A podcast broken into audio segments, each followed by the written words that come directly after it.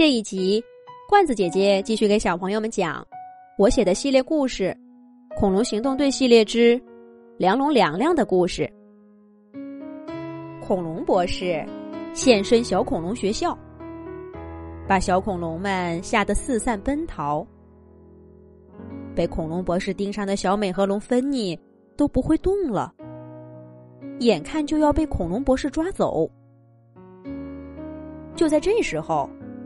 梁龙凉凉横在芬妮和恐龙博士中间，狠狠的甩了一尾巴，还重重的说出那句话：“有我在，谁也别想抓走我的同学。”恐龙博士先是一愣，紧接着恶狠狠的冷笑着说：“ 哼哼，就凭你，你以为？”你块头大，就能打败我恐龙博士吗？也太不自量力了！嘿，恐龙博士说着，迅速俯身，一双利爪抓向凉凉。你别看凉凉个头大，身体却很灵活。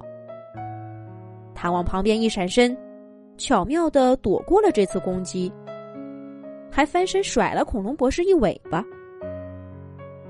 逼得恐龙博士只好向上飞了几米。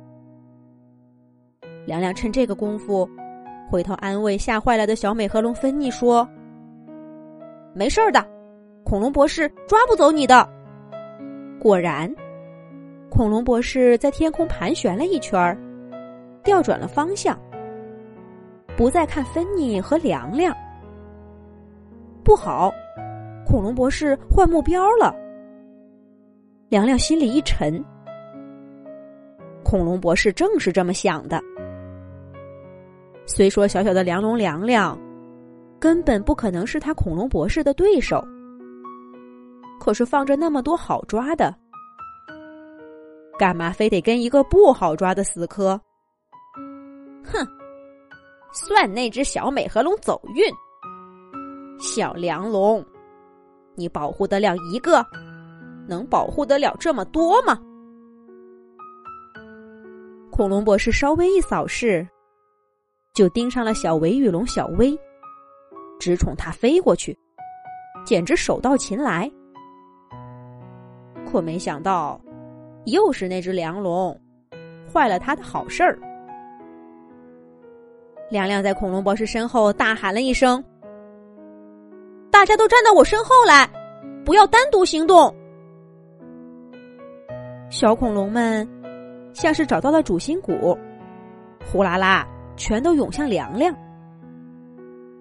凉凉站在屋檐底下，让他身材小小的同学们躲在雨达下面，而他自己用宽大的身体挡住大家，直面凶狠的恐龙博士。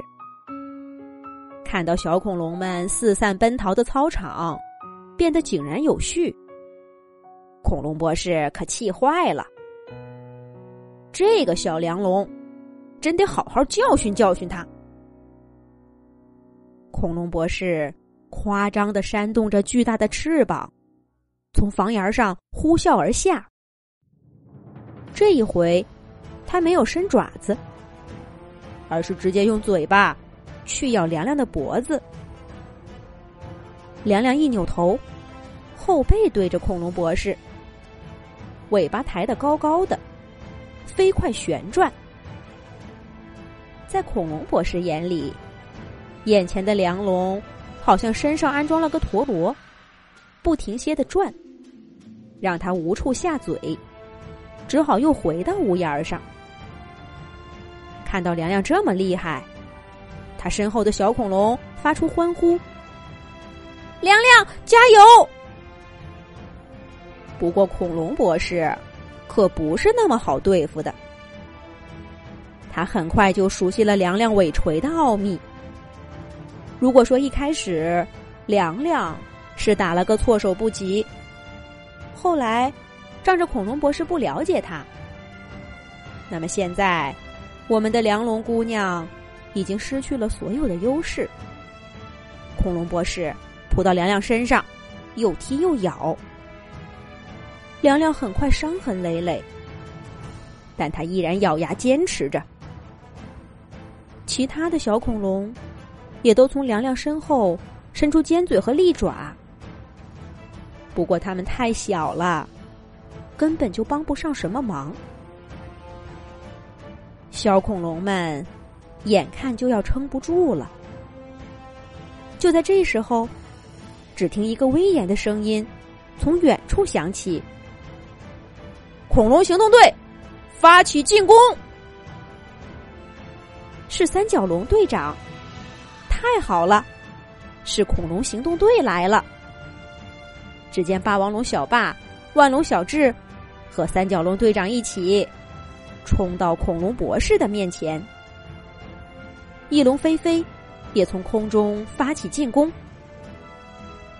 切蛋龙匆匆趁机救下受伤的凉凉和小恐龙们。